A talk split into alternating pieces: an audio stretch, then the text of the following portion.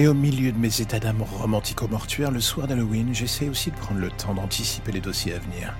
Oui, alors dit ainsi, la chose est un poil glauque, je l'admets. Mais bon, en même temps, mon cœur de métier est affreusement glauque. Mais j'aime bien chaque soir d'Halloween essayer de voir si je peux changer la donne pour certaines personnes.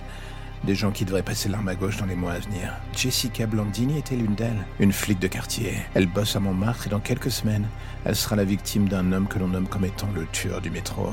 Je sais que la mort prend des tonnes de formes.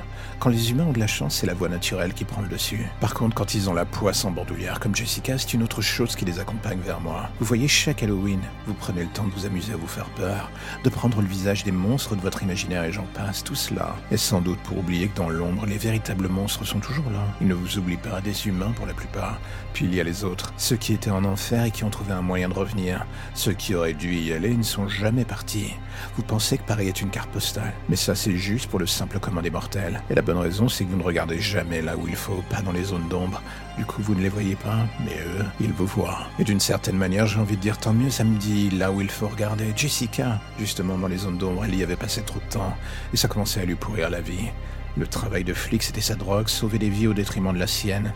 J'avais beau savoir qu'elle allait mourir, une partie de moi aurait voulu la sauver, lui donner un coup de pouce, le destin en gros, faire qu'elle regarde ailleurs surtout, parte sur une fausse piste, le genre de celle qui aurait pu lui sauver la vie. Mais au fond de moi, je savais que Jessica était marquée d'un saut que je pourrais jamais effacer, ça allait avec mon job.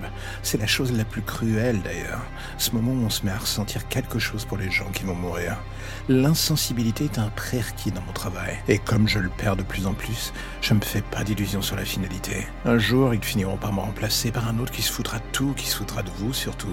Un être froid qui vous regardera comme du bétail en route vers l'abattoir. Moi, ce soir et d'autres, j'aime dans un coin de ma tête vous voir pour ce que vous êtes. Des humains. Imparfaits, mais des humains quand même.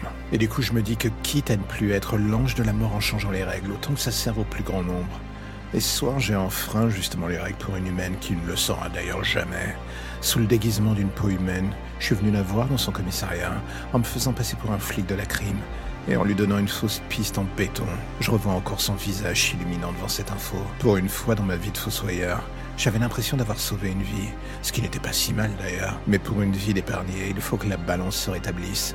Et ce soir-là, je savais que pour la jeune Stéphanie Dumont, ça allait prendre une tournure pour le moins glauque. Mais bon, d'une part, c'est une autre histoire. Et peut-être que la vie de Jessica aura plus d'impact dans le futur, on va savoir. La vie de Stéphanie, par contre, aurait pu traverser un plus beau chapitre. Mais comme je vous le disais, le soir d'Halloween, il y a aussi des vrais monstres qui courent les rues.